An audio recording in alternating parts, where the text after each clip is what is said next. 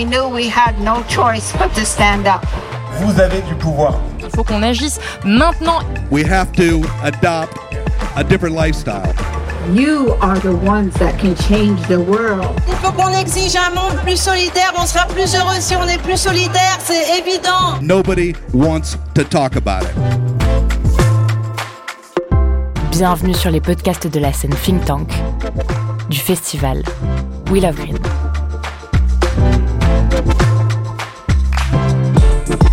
Bonjour, c'est Maxime de Rostelan.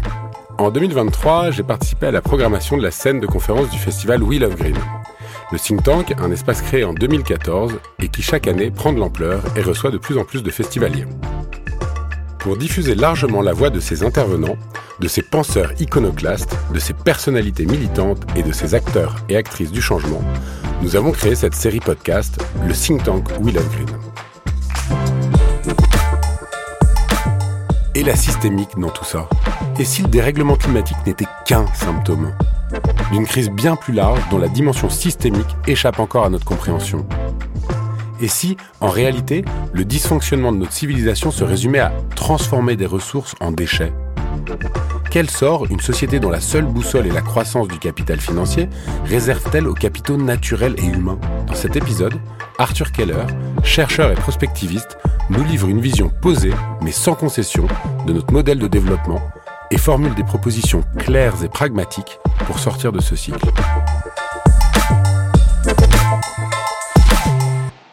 Bon, j'ai 45 minutes. Il me faut 3 heures. Comment on fait? Je vais prendre 45 minutes, mais ça va aller vite.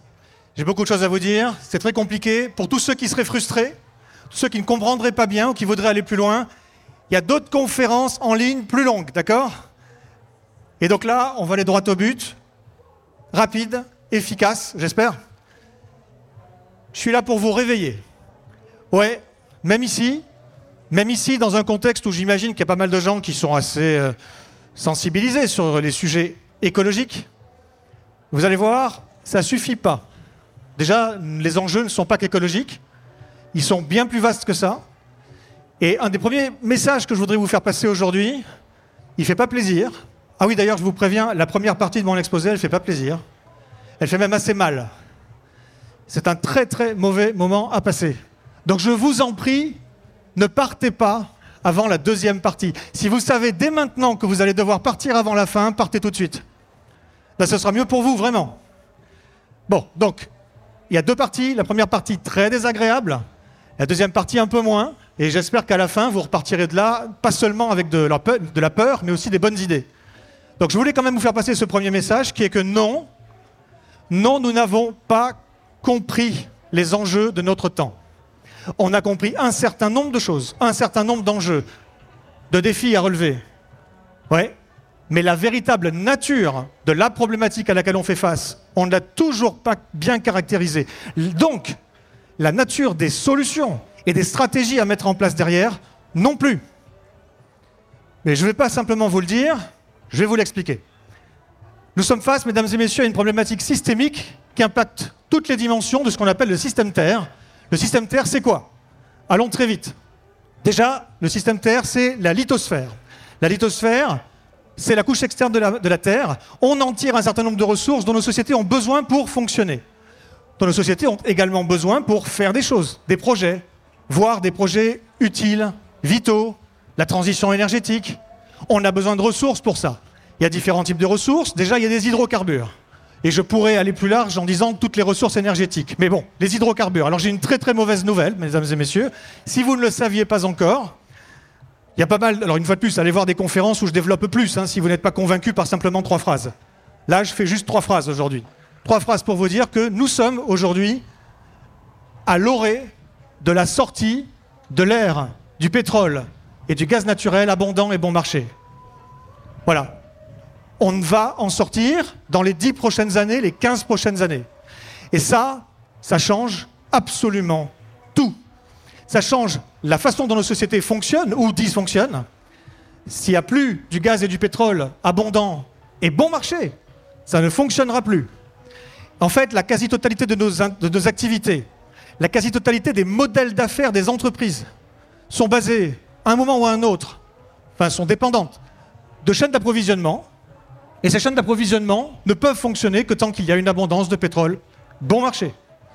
La production alimentaire ne peut fonctionner telle qu'on l'a fait aujourd'hui.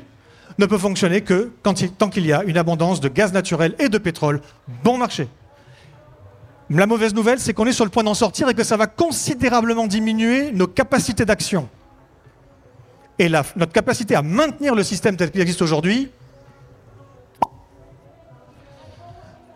Alors, j'attire votre attention sur le fait que la France n'est pas vraiment un pays producteur de pétrole. Je ne dis pas vraiment parce qu'on en produit à peu près 2% de ce qu'on consomme. Et que donc notre pays, euh, et notre société, sa capacité, une fois de plus, à maintenir un système social, un système économique et derrière peut-être à faire une transition énergétique, va dépendre de notre capacité à importer des ressources sur des marchés qui vont se tendre sérieusement.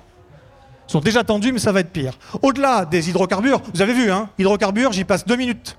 On pourrait évidemment y passer deux semaines. Donc je vais très vite. Au-delà des hydrocarbures, on a besoin de minerais. Des minerais pour faire tout, et notamment, une fois de plus, cette transition énergétique. J'attire votre attention sur le fait que la France n'est pas vraiment non plus productrice de minerais. Même si on va produire bientôt du lithium sur notre sol pour des bonnes et surtout pour de très mauvaises raisons, j'y reviendrai tout à l'heure. Il y a un an environ, en France, à Nancy, il y a eu le World Materials Forum, avec les spécialistes mondiaux des matériaux, des matières premières, qui se sont réunis et qui ont lancé rien de, moins qu'une alerte rouge à la pénurie de matériaux pour la transition énergétique. Nous sommes en 2023. Le grand projet de transition énergétique sur lequel nous misons l'avenir du monde, parce que c'est notre solution au grand problème du changement climatique, et bien ce grand projet ne fonctionnera pas. Fonctionnera un peu, jusqu'à un certain point. On ne pourra pas tout faire. On va se heurter, et plus rapidement qu'on ne le croit, vous allez voir, on va se heurter à des limites. Aurore Stéphane, avant moi, très certainement, parce que je n'ai pas pu l'écouter malheureusement, j'imagine qu'elle a donné un certain nombre d'éléments qui rentrent dans cette catégorie-là. Nous avons donc face à nous des limites, et le problème, c'est quand on a des limites et qu'on ne peut pas tout faire, et quand on est face à un problème qui est planétaire et qui est vital, ben, c'est qu'il faudrait pouvoir prioriser. C'est qu'il faudrait pouvoir mettre les ressources d'abord là où on en a absolument besoin. C'est pas ce qu'on fait. Il n'y a pas de coordination internationale. Il y a des discussions, et après chacun rentre chez lui et fait ce qu'il peut, ce qu'il veut. Donc il n'y a pas de coordination. S'il y avait une coordination, des gens qui vivent dans des pays très décarbonés, un exemple, les Suédois ou les Norvégiens, la France aussi, hein, ben là où nous devrions mettre en priorité notre argent, c'est sur la transition énergétique, sur la décarbonation de l'Inde, par exemple. Là, ouais, c'est vachement plus important et prioritaire que décarboner encore un petit peu plus un mix énergétique qui est certes encore beaucoup trop carboné, mais moins que le mix indien. Je peux parler du sable également. Juste pour vous dire que en 2017 et 2018, il y a une étude sur ces deux années-là, mais en fait ça dure depuis au moins 10 ans. La Chine a produit plus de ciment, donc de sable, que les États-Unis pendant tout le XXe siècle. Donc ça, c'est absolument incroyable. Il y a des accélérations absolument terribles de certains flux extractifs. La Burj Khalifa, le plus haut bâtiment du monde à Dubaï, a été construit entièrement avec du sable importé d'Australie.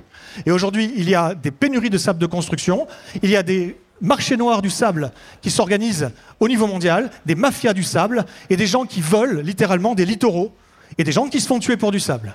Bon, je pourrais dire encore beaucoup plus de choses, mais je vous parle ici d'énergie, de matières premières. Alors, c'est un problème énergétique ou un problème de matériaux?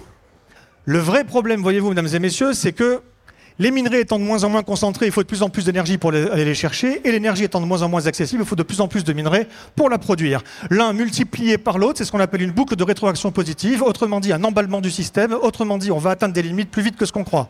Voilà. Voilà où on en est aujourd'hui très concrètement. Et la transition énergétique telle qu'on l'a conçue, c'est-à-dire essentiellement avec de l'efficacité énergétique et de l'innovation, et avec le développement de nouvelles façons de produire l'énergie, de la stocker, de l'utiliser, notamment remplacer les véhicules électriques par des véhicules thermiques, eh ben, ça a une limite. Ce- Cette logique-là, malheureusement, va pas aller jusqu'au bout, notamment parce que pour euh, électrifier tout un tas de choses, il faut beaucoup, beaucoup, beaucoup de métaux, notamment beaucoup de cuivre. Je ne vais pas rentrer dans le détail, mais nous n'allons pas en avoir assez pour décarboner ce qu'il faudrait que nous décarbonions. Donc, c'est pas dit qu'il fallait pas faire de transition énergétique. Hein. Je n'ai pas dit qu'il fallait pas essayer et faire tout ce qu'on peut pour sortir et le plus efficacement possible des énergies fossiles. Non, non, non, j'ai pas dit ça. Il faut faire tout ça. Il faut simplement être conscient sur le fait que ça ne suffira pas, que nous allons rentrer dans le mur de certaines limites, et que sans agir sur le troisième levier, qui est le levier de sobriété, Nous ne nous en sortirons pas. Je dis, juste également une chose au passage, c'est que la sobriété, nous n'en parlons absolument pas à ce jour. Certains vont dire, bah si, euh, Macron il l'a dit, euh, sobriété, et puis Elis- Elisabeth Borne aussi. Non, non, non, non. Ils prononcent le mot, mais ils ne parlent pas du concept. Ils le, changent. Quand ils prononcent sobriété, et quand ils vous disent juste après, mais ce n'est pas par une forme de décroissance que l'on va faire de la sobriété, mais par l'innovation technologique, ben ils se trompent, parce qu'en réalité, ce dont ils nous parlent, c'est de l'efficacité énergétique. Voilà, donc ils sont en train de changer le sens des mots. La sobriété, on n'en parle pas. La sobriété, c'est diminuer nos besoins, diminuer ce qu'on consomme, diminuer ce qu'on produit. Pas juste utiliser moins de matière pour produire la même chose. Ça, c'est l'efficacité énergétique et c'est ce dont parle le gouvernement. C'est nécessairement diminuer les besoins et les consommations et ça ne peut pas aller sans une forme ou une autre de décroissance. Merci. C'est marrant, quand je, donne des, quand je donne des conférences, habituellement, je ne suis pas applaudi à ce moment-là. C'est nouveau, c'est c'est un- c'est une première pour moi. Bon, ensuite, le système Terre, c'est l'hydrosphère également. L'hydrosphère, c'est l'ensemble des eaux, les eaux de surface, les eaux de profondeur, les, nuages, la pluie, tout ça. Quel est l'état de l'hydrosphère? L'hydrosphère, elle est polluée. Pollution chimique, pollution physique, ça c'est aux Philippines. Pollution pour nous les hommes, pour les animaux, sur Terre comme en mer. L'hydrosphère, elle s'acidifie. Ça se voit notamment sur les barrières de corail qui sont en train de disparaître, de, mourir. L'hydrosphère, elle se réchauffe. Du coup, c'est lié. L'hydrosphère, elle augmente, elle, prend en volume, elle se dilate. On a une augmentation du taux moyen d'élévation du niveau de la mer. Nous avons également des phénomènes de salinisation des nappes phréatiques, avec des gens qui en dépendent pour leur culture, et pour eux, c'est game over. Et nous avons des phénomènes d'assèchement. Là, c'est la Loire, il y a un an. Ça, on savait que ça arriverait, mais les modèles nous disaient que ça arriverait dans 2040. Et nous avons également, enfin, des problèmes de désoxygénation. Moins d'oxygène dans les milieux marins, dans les milieux euh, notamment euh, littoraux et euh, également en, ple- en pleine mer. Ah oui, j'ai de la concurrence quand même. hein. Bref, voilà l'état de l'hydrosphère. Ensuite, la troisième partie du système Terre, c'est la cryosphère. Et la cryosphère, en réalité, c'est une sous-partie de l'hydrosphère parce que c'est de l'eau, mais solide. C'est tout ce qui est, c'est tout ce qui est glace. L'hydrosphère fond. C'est peut-être pas un scoop. Voilà, ce rapport de 2019, rapport spécial du GIEC sur la cryosphère, a même conclu que ça fondait plus vite que ce qu'on avait pour l'instant, enfin, jusqu'ici, anticipé. Depuis, il y a eu pas mal de nouvelles études qui continuent à dire la même chose. On n'a pas les modèles qui nous permettent encore d'expliquer pourquoi ça fond aussi vite. Le rythme de réchauffement de l'Arc- de l'Arctique est quatre fois plus important en moyenne que le reste du monde. Quatrième dimension du système Terre, c'est l'atmosphère. Je ne vous la présente pas. L'atmosphère, on en change la composition chimique extrêmement rapidement. Ça donne quoi?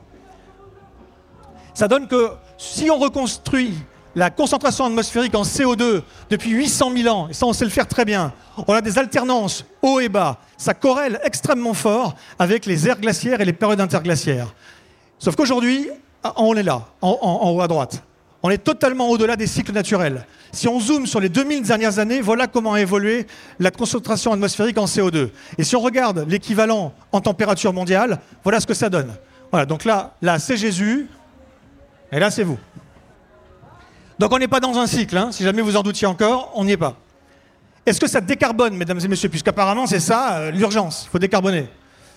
Ben non, hein. Parce qu'on développe certes les renouvelables, mais comme on remet rien d'autre en question, si vous voulez, et qu'on développe, qu'on continue encore à mettre des centrales à charbon, nous avons aujourd'hui encore plus de 85% de l'énergie primaire mondiale qui est fabriquée à partir des combustibles fossiles. Ça décarbone peanuts, ça décarbone un tout petit peu, mais pas assez vite du tout. Et quand je dis pas assez vite, c'est pas qu'il faudrait aller deux fois plus vite, il faudrait aller 100 fois plus vite, d'accord? On n'y est pas du tout. Alors pourquoi on ne parvient pas à faire diminuer ces satanées émissions de gaz à effet de serre? On, peut se poser la question. Mais la réponse, vous la connaissez. Est-ce que cette société a changé ses objectifs depuis 20 ans Est-ce qu'on a changé nos, nos, aspira- nos aspirations existentielles? Est-ce qu'on a changé nos façons de vivre? Il y a eu, j'entends des non, ouais, ben oui, ben non, ben non. Effectivement, il y a eu des aménagements qui ont été consentis, c'est tout. Il y a des personnes qui ont changé de vie, mais pas beaucoup. Et globalement, on reste avec les mêmes objectifs de société, les mêmes indicateurs. Ça peut pas marcher. Pour respecter l'accord de Paris, qui est insuffisant, il faut regarder d'où on part. Et aujourd'hui, on a une empreinte carbone par personne qui est environ 10 tonnes équivalent CO2 par an. Et il faudrait passer. Alors, juste, hein, les, postes principaux, hein, c'est la voiture individuelle, le chauffage et la, et la bidoche. Donc, si vous n'êtes pas encore végétarien, il n'est jamais trop tard. Il faudrait passer, dans les 27 années qui viennent, d'environ 10 tonnes CO2 équivalent par an et par personne à 2. Voilà. Et cette division par 5, ça ne va pas se faire dans la joie et la bonne humeur. Cette division par 5, elle est impossible avec les stratégies dont on dispose. Nos stratégies, elles nous emmènent à quoi? À 8, dans le meilleur des cas Pour l'instant, ce n'est pas le cas. Pour l'instant, c'est toujours pire. Pour l'instant, ça continue de monter au lieu de descendre. Mais même si on, finalement on arrivait à descendre, si on arrivait à redescendre à 8, ce serait déjà formidable. 2. Le passage de la première à la deuxième ligne, mesdames et messieurs, c'est un changement de civilisation. On ne va pas où on veut quand on veut à la deuxième ligne. On mange pas ce qu'on veut quand on veut autant qu'on veut à la deuxième ligne. On n'a pas autant d'énergie gratuite et d'eau potable quand on veut tout le temps à la deuxième ligne. Ce n'est pas vrai. On peut évidemment sacrifier beaucoup, beaucoup de choses. Mais ça pose des vrais problèmes sociétaux. On va en parler un petit peu après. Nous avons le système Terre, ensuite une cinquième dimension qui est la biosphère, l'ensemble du vivant. Alors c'est quoi l'état de la biosphère? Il y a plein, plein, plein d'études. Oui, pardon, l'ensemble du vivant, voilà, Bambi et compagnie. Non, alors il y a plein d'études. Celle que je vais utiliser, c'est celle-ci. Enfin, une des deux que je vais utiliser. Quand on retrace la dynamique des populations de vertébrés partout dans le monde, depuis 1970, on observe des taux de déclin absolument partout, à quelques très rares exceptions locales près, mais les taux de déclin sont observés partout sur Terre et la moyenne de ces taux de déclin, c'est 69% en 48 ans. Et moi, je me retrouve, je ne suis pas le seul, et en plus, je ne suis pas un spécialiste de ça, je ne fais que re- retranscrire ce que disent les experts. Je me retrouve face à des gens, sur des estrades, en train de prononcer la phrase suivante. Et à chaque fois que je la prononce, j'ai de l'épine dorsale qui se glace. La vie sur Terre est en train de s'effondrer. Voilà, je fais une petite pause là. La vie sur Terre est en train de s'effondrer. C'est caractérisé. On a des gros échantillons sur lesquels se baser pour, pour dire ça. C'est pas pour vous faire peur, c'est pour vous dire, si jamais vous ne l'aviez pas entendu, il est, encore temps, pour vous dire ce que savent les experts de ces domaines-là. Fun fact, l'humanité fait partie de la vie sur Terre. hein. Si on regarde les mammifères cette fois-ci, c'est un petit peu différent. Au niveau mondial, terrestres et marins, on évalue que 62% de la biomasse des mammifères, ce sont les animaux d'élevage, 34% les humains, il reste 4% de faune sauvage.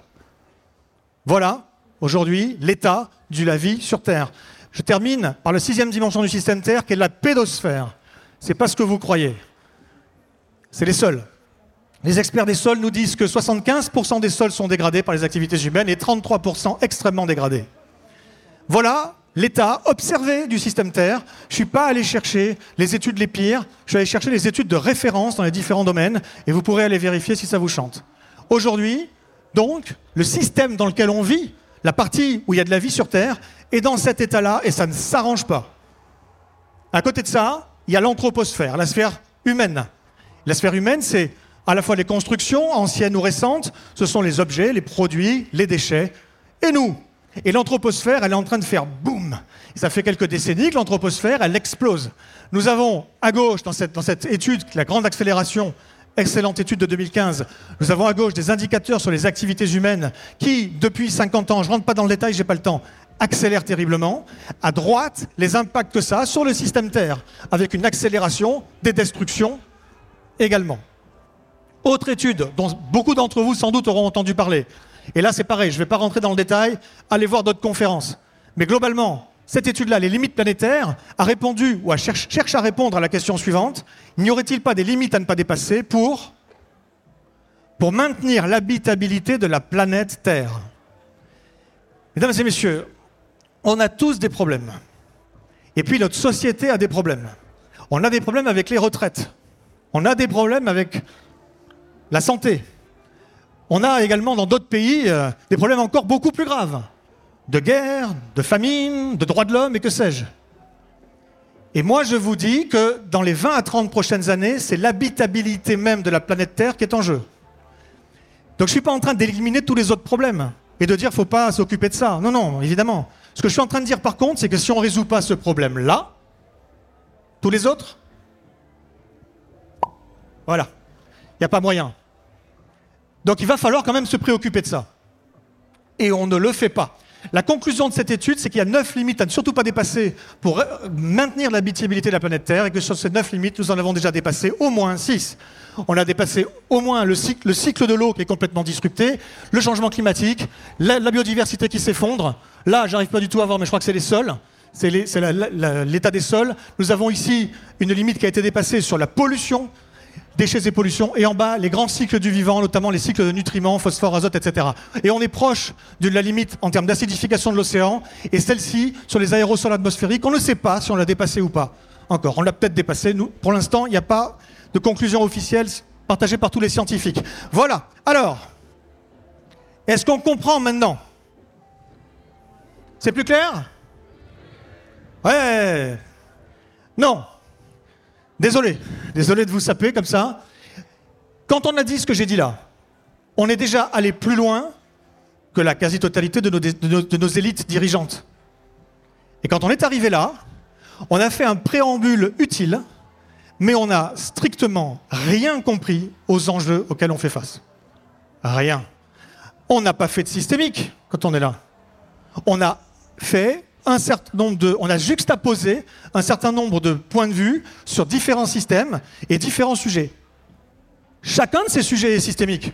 Ben, le changement climatique, c'est un problème systémique. La biodiversité aussi, l'eau aussi, etc. Ok. Et moi, je vous parle d'une systémique qui enchasse toutes les autres. Je vous parle de la systémique d'un système dynamique complexe, qui est le système constitué à la fois du système Terre dans ses différentes dimensions et de l'anthroposphère. À l'intérieur de ce système-là, les autres sont des silos. Je ne dis pas qu'il ne faut pas se préoccuper des silos. Mais par contre, il y a une différence fondamentale entre traiter chaque silo séparément, faire la somme de tout ça, et attaquer le problème à sa racine. Alors, si je vous dis par exemple, le changement climatique n'est pas un mal, alors pas un mal au sens de maladie, mais juste un symptôme. Je ne suis pas en train de dire que c'est pas grave, hein, d'accord? Je dis, par contre, c'est un symptôme.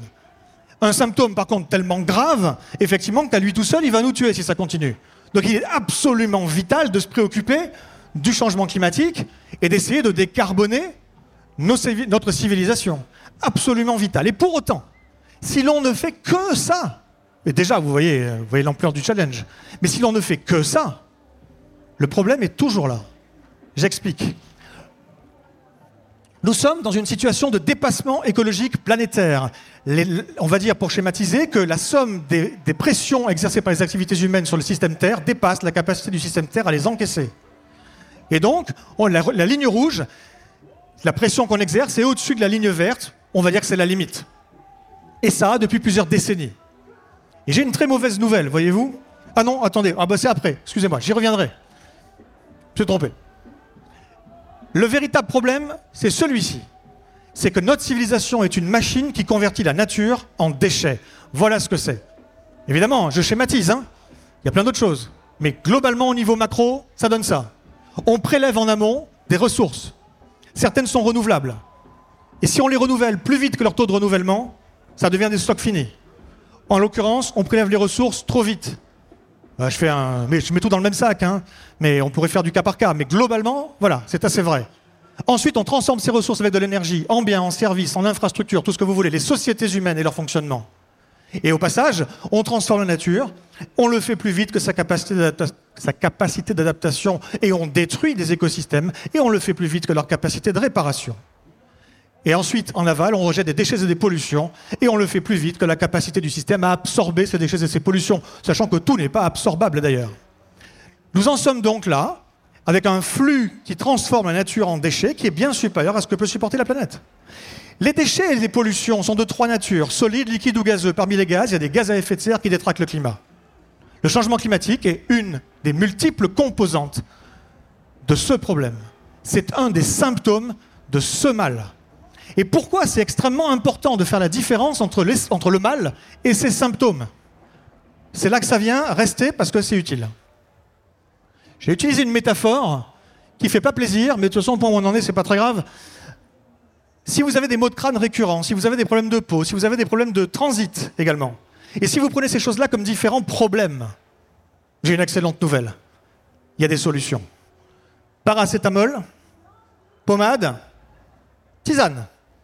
Vous pouvez, avec ces petits ajustements quotidiens, continuer à vivre parfaitement normalement, sans remettre en question de manière plus générale votre mode de vie. Mais si ces différents problèmes ne sont en général que différents symptômes du fait que vous avez un cancer généralisé, un dérèglement systémique de votre organisme, croyez-vous que vous réglerez le cancer en prenant du paracétamol, en vous batigeonnant de pommade?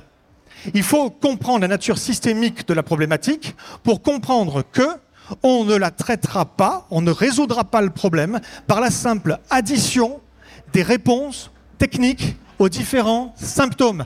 Ça ne fonctionne pas. On ne soigne pas, un cancer généralisé avec pommade plus euh, paracétamol plus tisane.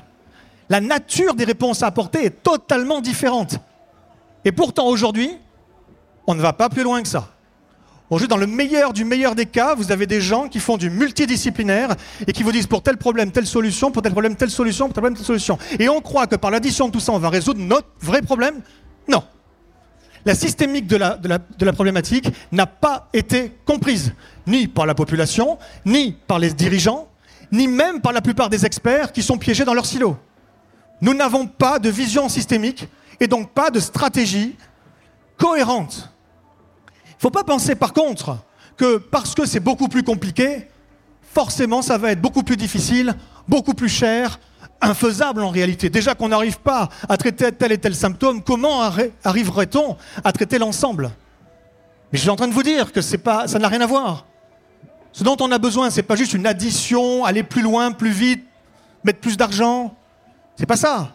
C'est un changement de posture. C'est la, la nature de ce que l'on fait qui doit être totalement révisée. Alors pour terminer cette première partie, voilà, on a des gens qui s'occupent sur des problèmes de lithosphère, hein, l'accès aux ressources dans la Terre, des gens qui bossent sur l'eau et tous les problèmes de l'eau, des gens qui travaillent sur les problèmes de la glace qui fond, il y en a plein, des gens qui travaillent sur les problèmes atmosphériques, la pollution par exemple atmosphérique, nous avons des gens qui travaillent sur la préservation de la biosphère, telle ou telle espèce, ou tel, euh, tel, ou tel écosystème, des gens qui bossent sur la pédosphère, l'agriculture par exemple, et des gens qui bossent sur tous les problèmes de l'anthroposphère, les problèmes des hommes par les hommes pour les hommes, Très bien, et une fois de plus, il, y a beaucoup, beaucoup de choses là-dedans qui sont absolument vitales. Quand on aura réussi à faire tout ça, évidemment, c'est un, gros si, mais imaginons qu'on réussisse à faire tout ça, ben ça arrangerait quand même beaucoup de choses. Hein. Hein, ça soulagerait beaucoup de choses. Et pourtant, le cancer serait toujours là. Et donc, nous allons avoir une descente énergétique et matérielle, mesdames et messieurs, parce que la courbe rouge qui est passée au-dessus de la courbe verte va pas pouvoir rester au-dessus de la courbe verte. La courbe rouge, excusez-moi, en fait j'ai une slide qui s'est mise au mauvais endroit, j'ai l'impression. Ah non, elle a carrément sauté. Bon, c'est pas grave. Voilà, donc c'est juste pour vous dire que tout à l'heure je vous montrais que la pression des activités humaines sur le système Terre est, au-dessus de ce que le système Terre est capable d'encaisser, et c'est pas durable. On ne peut pas durablement prélever plus que ce que la Terre peut renouveler. On ne peut pas durablement détruire plus vite que la planète sa capacité de régénération. On ne peut pas durablement polluer plus que la capacité de la planète à absorber ces pollutions, parce que du coup ça s'accumule dans les systèmes et ça les rend toxiques. Donc, parce que la courbe rouge va repasser sous la courbe verte, nécessairement nous allons notamment avoir une descente énergétique et matérielle, moins d'énergie disponible en tendance longue, moins de ressources, et tout ça pour régler plus de problèmes.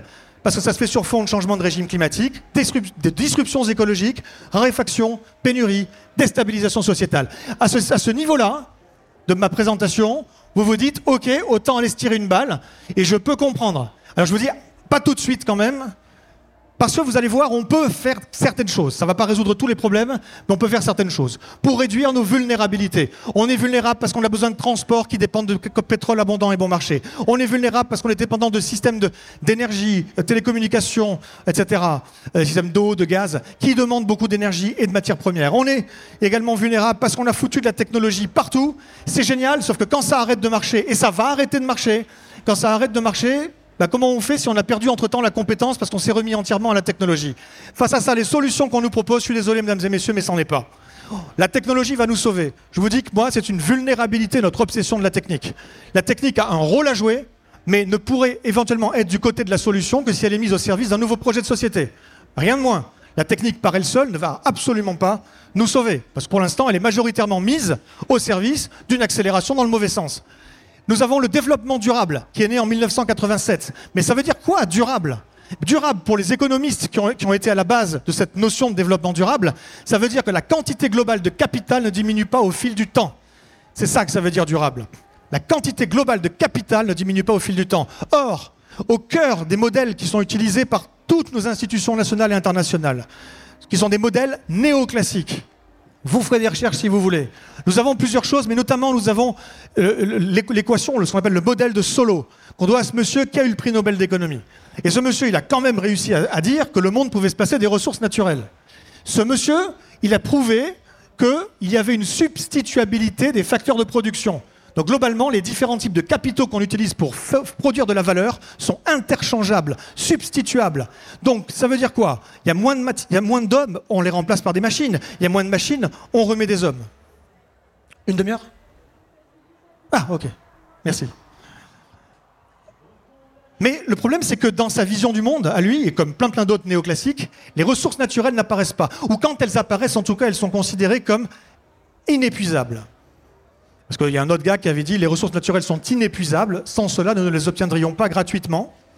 Et, ce gars-là, c'est un des pères de la théorie classique en économie, Jean-Baptiste Say. Et c'est toujours dans les modèles qu'on utilise aujourd'hui pour prendre nos décisions. Donc, dans cette idéologie-là, s'il n'y a plus de pollinisateurs, on les remplace par les drones. C'est durable. Il n'y a plus d'arbres. Bon, alors si on laisse pourrir le bois sur place, c'est problématique, mais si on utilise ce bois pour faire du mobilier, de l'immobilier, de l'énergie pour des industries, il n'y a pas perte de capital. Il y a transfert d'une forme de capital vers une autre forme de capital. La quantité globale de capital ne varie pas à la baisse. C'est durable. Et voilà ce que ça veut dire quand vous entendez durable. C'est ce qu'on appelle aujourd'hui en économie de la durabilité faible. Renseignez-vous sur durabilité forte et durabilité faible. Je n'ai pas le temps de développer, c'est très important. C'est la durabilité faible. La durabilité faible dans un monde dont les ressources sont finies, c'est non durable. Donc il y a plein de choses intéressantes dans le développement durable, il y a plein de gens très bien, mais le cadre conceptuel global est non durable. Point. Je suis extrêmement affirmatif là-dessus, c'est pas juste moi qui l'affirme. Je vous donne là une synthèse d'énormément de, de travaux. Voilà, le début du développement durable, c'était ici. Si on regarde un certain nombre de choses, comment elles ont évolué, ça n'a pas changé grand-chose jusqu'à maintenant. Pareil pour les COP. Est-ce que les COP représentent véritablement une solution? Bah, Dans la Convention 4 des Nations Unies sur les changements climatiques, hein, qui est le texte qui encadre les COP, il dit qu'il faut y avoir de la croissance économique, on nous dit qu'il faut du développement durable et ne pas gêner le commerce international. Donc le cadre conceptuel global des COP consiste à dire comment on résout un problème en gênant le moins possible le système qui l'engendre. Ça n'a pas marché et ça ne marchera pas. Aujourd'hui, voilà comment ont évolué les concentrations atmosphériques en CO2 et le début des COP. C'est là on peut, s'il n'y avait pas eu les COP, on serait plus haut, d'accord? Il y a un potentiel de freinage, mais pas un potentiel de résolution de problème derrière tout ça. Voilà, j'ai fait ma première partie, elle est longue. Tout ça pour vous dire que la croissance verte que l'on nous vend, elle n'est absolument pas envisageable. Pourquoi? Oh, Je passe ça, on s'en fout. Hop. Parce que on, veut nous faire croire qu'il existe deux subjectivités, deux visions du monde, opinions, choix, deux façons de penser qui finalement se valent l'une l'autre, puisque les deux sont subjectives. L'une qui dit que la croissance verte, ben, elle est possible, et l'autre qui dit que la croissance verte, elle est impossible. Voilà. Mais ceux qui, et c'est évidemment ils sont, sont majoritaires, qui disent que c'est possible, disent que les autres sont des cons, ce sont des fous, des irresponsables, et ce que vous voulez. Voilà. Sauf que le problème, voyez-vous, c'est que dans la première catégorie, c'est un verdissement artificiel, c'est surtout des discours. Ça ne tient pas compte ni des réalités biophysiques, ni des contraintes du monde réel, des limites écologiques, ni des lois de la nature. Parce que les gens qui produisent ce type de propos, de discours, n'ont absolument aucune notion de science naturelle. Aucune. L'autre, qui dit que la croissance verte est impossible, tient compte de tout ça. Voilà. Donc, il n'y a pas une subjectivité contre une autre subjectivité, il y a une subjectivité contre une forme d'objectivité, en tout cas quelque chose qui tente de s'en rapprocher. Et donc, le découplage, pas possible. Voilà, mesdames et messieurs. Alors, comment on réagit une fois qu'on a pris en compte tout ça? Ben Déjà, on va faire exploser un certain nombre d'idées, on va déconstruire des idées, notamment celles qu'ils vont trouver des solutions. Alors, ils, je les connais personnellement, et ils n'ont pas de solution. Ils ont des solutions techniques à une somme de problèmes techniques, et même si on, résolvait tous les problèmes techniques auxquels on s'attaque, la somme ne fera pas la résolution, le traitement adapté à une maladie systémique. Il va falloir commencer déjà par se raconter de nouvelles histoires, parce que c'est là que ça commence. Les récits influencent nos perceptions de l'avenir, ce qu'il peut être, ce qu'il devrait être éventuellement. Est-ce que c'est la Smart City, l'imaginaire de l'avenir? Moi, je vous dis juste une chose sur la Smart City, c'est que c'est le rêve de tout dictateur. Ah, On contrôle tout et tout le monde en permanence, c'est connecté, c'est formidable. Et en plus, une Smart City, ça peut se faire hacker. Est-ce que c'est bien? Lui aussi, on va bien rigoler quand il se fera hacker sa puce. Est-ce que c'est ça l'imaginaire qu'on veut mettre en avant? Est-ce que c'est ça? Ou est-ce que c'est ça plutôt des gens qui s'entraident au niveau local pour faire une partie de leur énergie, leur bouffe ou leur habitat? Le problème, si vous voyez, de ces images-là, c'est qu'elles ne font envie qu'à une minorité qu'on fait de l'entre-soi tant qu'on reste là-dedans. Il faut multiplier les récits, multiplier les images, multiplier les gens qui incarnent ces changements et qui incarnent les valeurs qui vont avec. Façonner de nouveaux imaginaires collectifs. La guerre des imaginaires de l'avenir a commencé, mesdames et messieurs. Oui, la guerre. Nous avons l'imaginaire dominant aujourd'hui qui dit que tout est possible, on va s'en tirer, l'homme est génial, patati patata, vers l'infini et au-delà. Et on a un autre imaginaire qui nous dit, euh, oh là, euh, ça pue, donc les uns contre les autres. Ce sont des imaginaires de repli, repli identitaire, repli religieux, repli communautaire, repli de classe, repli de caste, repli d'individualisme, repli euh, survivaliste, que sais-je. Tous ces replis-là, à partir du moment où ils clivent la société, sont des problèmes. Il va falloir donc créer un autre imaginaire, c'est nous avec eux. Ça marche beaucoup mieux. Je ne sais pas pourquoi ça s'est éteint. Ah bon, ok, d'accord. Et donc à nous, à chacun de nous, de participer à créer des imaginaires inspirants, des vecteurs d'espoir lucides. L'autre système est artificialisant. Il faut aller le plus possible vers du régénératif, même si tout ne pourra pas l'être. Et au cœur de cette, idée, il y a la résilience. Mais pas n'importe quelle résilience. Lorsque le GIEC vous parle de résilience... Alors, la résilience, c'est quoi? On résiste à un choc. S'il est trop fort, on se déforme, on, on s'adapte. Après, on rebondit et on atterrit sur un nouvel état d'équilibre. Voilà, ça, c'est la théorie de la résilience. Mais si vous écoutez le GIEC et plein, plein, plein d'autres personnes, ils vont vous dire qu'il y a soit des, mesures d'atténuation, soit des mesures d'adaptation. Et ils vont classer la résilience dans les mesures d'adaptation. Pas moi. Pas moi, parce qu'on ne parle pas des mêmes types de risques. Euh, les risques du, GIEC, ce sont des risques vis-à-vis du changement climatique. Ce sont des risques bien spécifiques. Et on peut imaginer d'autres risques. Il y a des gens qui sont des spécialistes euh, des risques qui pèsent sur les infrastructures face aux risques cyber ou aux risques euh, ceci ou cela. Et moi, je ne vous parle pas de ça. Tous ces types de risques-là, ce sont des risques qui sont conçus comme des crises potentielles ponctuelles, qui sont limitées dans l'espace et dans le temps. Et face à ça, je vais y revenir hein, sur la résilience globale des systèmes. Face à ça, eh ben, il y a une certaine approche qui n'est pas celle dont moi je parle. Vous allez comprendre la différence. Donc moi, je vous parle de risques systémiques. La différence entre les risques classiques, c'est que donc ce sont des événements futurs potentiels et que donc, donc, face à ça, on a une prévention des risques, essayer de faire en sorte que ça n'arrive pas, ou limiter la casse si ça arrive. Et ensuite, une gestion de crise. Mais c'est quoi cette gestion de crise? Quel est le but de cette gestion de crise? C'est de revenir le plus rapidement possible à la normale. En fait, il y a une idéologie sous-jacente que la grande majorité des experts des risques n'ont pas eux-mêmes identifiée. hein. On considère deux choses. On considère que notre système est bon, qu'il faut le préserver, et que notre système est viable et qu'on peut le préserver. Ces deux assertions sont fausses. Face aux, choses qui arrivent, on n'a pas les bonnes manières de réagir, parce que ce sont des processus qui sont déjà enclenchés. Et donc face à ça, comme je l'ai mis avant, il nous faut une résilience globale, c'est-à-dire vis-à-vis de n'importe quel type de forme de risque. À partir du moment où il y a des disruptions, des, des ruptures de continuité majeures qui nous frappent, quelle que soit leur nature et leur raison et des systèmes socio-écologiques. C'est pas juste nous, nos sociétés humaines, mais c'est les sociétés humaines plus l'environnement dont on dépend et avec lequel on interagit. Voilà, cette approche-là, elle est différente. Et cette résilience dont moi je parle n'est ni l'adaptation, ni l'atténuation. C'est la réponse au point, à la posture suivante. Et si on ne pouvait ni atténuer suffisamment, suffisamment vite, ni adapter suffisamment, suffisamment vite, qu'est-ce qui se passe dans ces cas-là? Ben, c'est là qu'on va voir si on est vraiment résilient.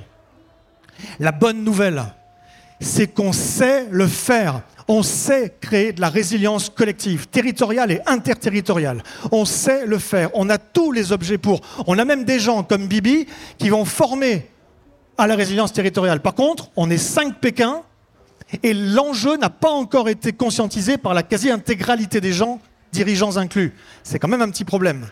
Donc effectivement, on n'y est pas du tout. Mais bon, on sait faire. Il faut juste le faire.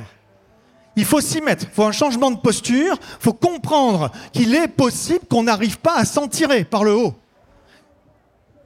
Bon, une fois qu'on dit ça, euh, bah, il y a encore beaucoup à faire, mais prenons quelques exemples. Oui, je voulais dire également que à gauche, on maintient le statu quo, alors que la résilience dont moi je vous parle, elle est fondamentalement transformative, collective et culturelle. On dit, ben, c'est eux qui ont le pouvoir. Là-haut, nous, qu'est-ce qu'on peut faire? Mais ils n'ont du pouvoir qu'au sein de ce système. Pour en créer un nouveau? Aucun pouvoir. Oh, ils peuvent aider éventuellement. Pour en créer un nouveau, c'est nous. Et ce n'est que nous. Et ça n'a jamais été quiconque que nous. Donc faut pas imaginer, on n'a pas de pouvoir. Non, non, non, non, non. On a le bon pouvoir. Alors, je n'ai pas dit que c'était facile pour autant. Hein. Je n'ai pas dit qu'on avait tous les moyens, toutes les ressources dont on aurait besoin pour le faire bien, à fond, vite, etc. Hein. Attention. Mais quand même, on peut faire tellement de choses. Regardez. Déjà, imaginez donc, imaginez qu'on sorte de cette ère du pétrole abondant et bon marché. Vous savez que l'autonomie alimentaire des villes en France est 2,1%, c'est-à-dire que 97,9% de ce que les gens bouffent, ça vient d'ailleurs. Et pour produire cette bouffe, vous savez ce qu'il nous faut?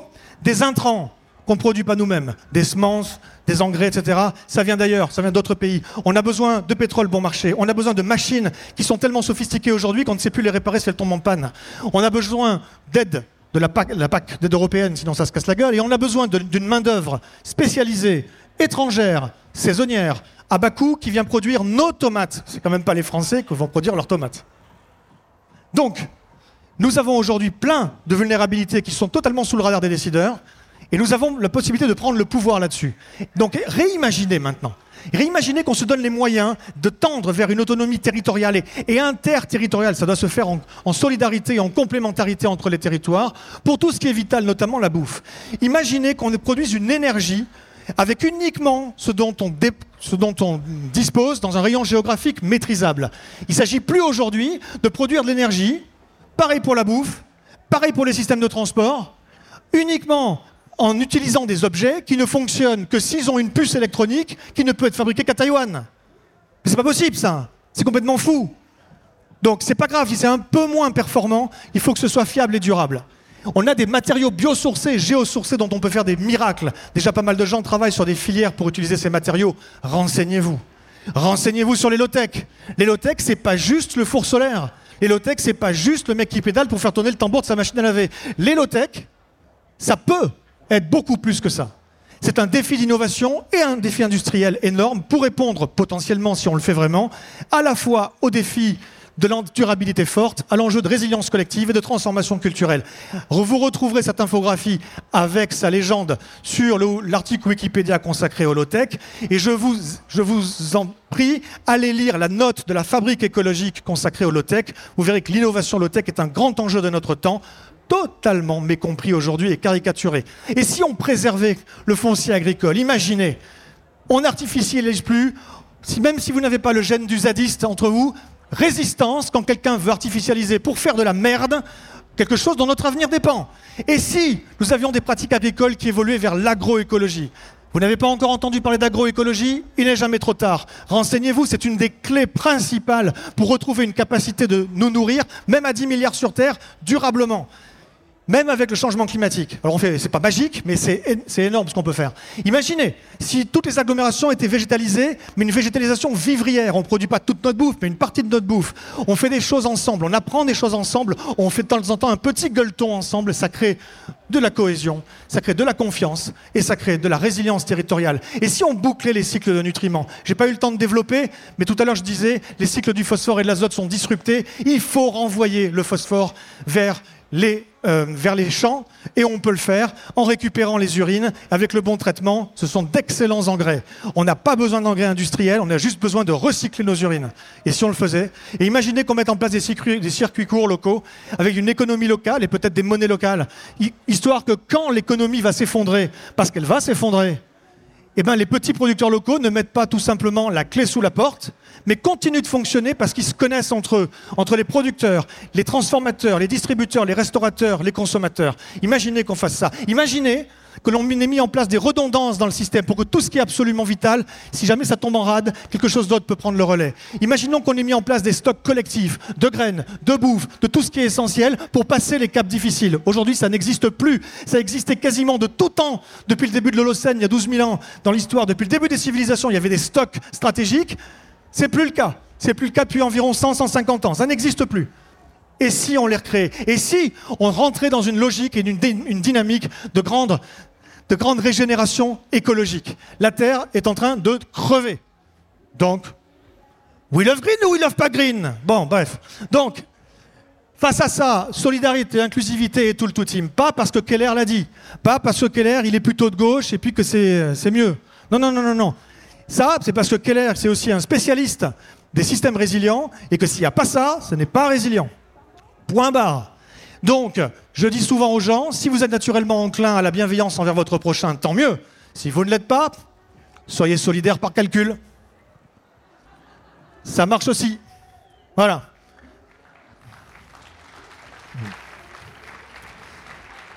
Pour clôturer, quelques idées clés il faut qu'on se pose la question de nos besoins. C'est quoi nos besoins essentiels? On n'a pas tous la même vision du monde, mais enfin, il y a certains besoins, on est tous égaux devant. Ces choses-là, on peut se mettre d'accord, on peut créer des convergences plutôt que de se, tirer la bourre ou de, se détester. Sur ces projets-là, de quoi dépend la satisfaction durable de ces besoins? Les ressources en question, il faut les préserver. Ça s'appelle des communs. Et ces communs doivent être gérés par les gens dont l'avenir dépend de ces ressources. Pas par un investisseur étranger qui en a rien à foutre, par une entreprise ou par un élu qui peut-être dans 5 ans sera plus là.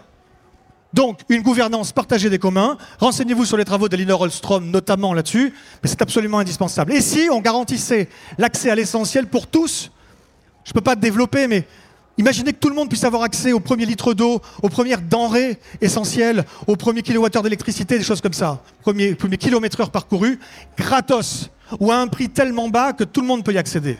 Imaginez ça. Tout le monde a la base pour survivre. Au-dessus, tu payes. Tu surconsommes, tu surpayes. Et ça s'équilibre, ça coûte rien si c'est bien fait à la collectivité. Vous savez ce qui se passe quand on fait ça?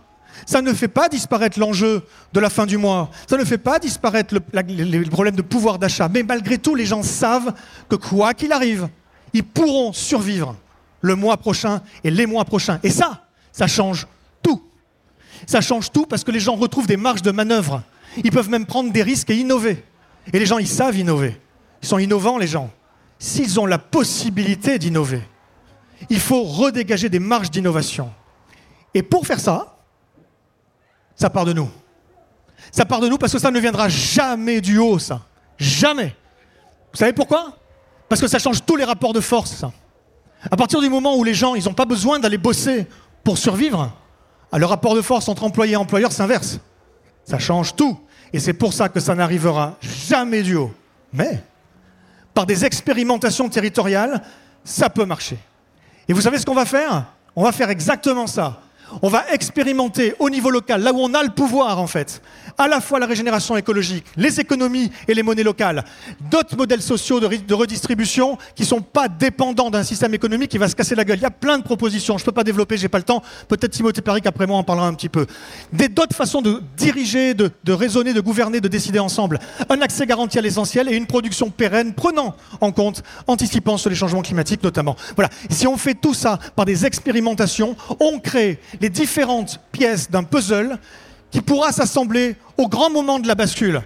Il y a des gens aujourd'hui qui ont travaillé beaucoup sur ce concept de bascule, et moi je ne crois pas qu'on puisse provoquer une bascule du modèle de société. On peut faire plein de choses. Et il y a des gens ici super qui ont fait plein de choses. Mais je ne crois pas que ça puisse aller jusqu'au grand basculement de la société. J'ai quasi fini. Je pense par contre que pour préparer les moments de bascule qui arrivent, parce qu'il va y en avoir, eh ben, il faut avoir déjà les cartes de son jeu de cartes avec ses atouts, pour pouvoir dire au bon moment, regardez, nous on a ça, on a ça, on a ça, on a expérimenté, on a validé, et l'un plus l'autre plus l'autre plus l'autre, ça fait quoi? Un nouveau projet de société. Voilà ce dont on a besoin, mesdames et messieurs. Ce sont des chantiers coopératifs qui boostent la cohésion, la confiance et le sentiment d'efficacité personnelle, que le, le contraire de l'impuissance acquise. Plus on fait et plus on est gratifié pour le faire, plus on a envie de faire. Voilà, donc cette résilience-là dont je vous parle, j'ai fini, hein, mais cette résilience-là dont je vous parle, il y a plein de gens aujourd'hui qui, simplement se disent je vais faire mieux à mon niveau, en tant qu'individu, en tant que consommateur, en tant qu'entreprise, en tant que territoire, en tant qu'élu. Ok, très bien, faisons ça. Mais surtout, devenir un agent de la résilience sociétale. C'est pas qu'est-ce que vous pouvez faire simplement en tant que particulier, en tant que consommateur ou usager, mais bien ce que vous pouvez faire en tant que citoyen. Ensemble, mesdames et messieurs. Et pour les entreprises aussi. Ensemble, un mouvement d'entreprise. Et pour les territoires, pareil. Et en fait, à chaque échelon, c'est pareil. Ensemble, sinon, ça ne marchera pas. Et ensemble, on peut construire des alternatives inspirantes. Voilà, je clôture en disant que toutes ces choses-là, c'est un écosystème d'acteurs qui peut les mettre en place. Des acteurs avec des penseurs, des faiseurs, des inspirateurs, des organisateurs et des facilitateurs. Les penseurs sont des gens qui étudient, conceptualisent et proposent des choses, j'en fais partie. Les faiseurs sont des gens qui mettent au point, montrent l'exemple, transmettent leur savoir, leur savoir-faire. J'en fais un peu partie dans mon registre. Enfin, il y a des gens qui sont beaucoup plus dans l'action concrète sur les territoires que moi. Il y en a plein. Des inspirateurs sont des gens qui racontent, diffusent, rendent inspirants. En a dans cette pièce. J'essaie d'en faire partie, j'espère que ça aura marché pour certains d'entre vous aujourd'hui. Des organisateurs, ce sont des gens qui structurent, animent, coordonnent un projet, une dynamique, un mouvement. J'en fais pas partie, pas vraiment aujourd'hui. Et puis il y a des facilitateurs, quand des gens qui ont des moyens. Ça peut être de l'argent pour financer ou pas. Ça peut être pour patronner, pour en capacité, empower les gens. Ça peut être du mécénat de compétences d'une entreprise, donner, prêter, louer l'accès à du matériel, à un lieu, un terrain, l'accès à un réseau, etc. Que sais-je. Voilà. Moi, je vous ai dit où j'étais. À vous de vous dire où vous êtes. Quel acteur du changement? Ah, attendez, j'y suis presque. Quel acteur du changement êtes-vous? Quel acteur du changement Où? C'est bizarre ça. Pouvez-vous être Et plus important sans doute encore, quel acteur du changement, mesdames et messieurs, voulez-vous être Voilà, donc nous sommes à une croisée des chemins. Et c'est le déclic ou le déclin. Merci.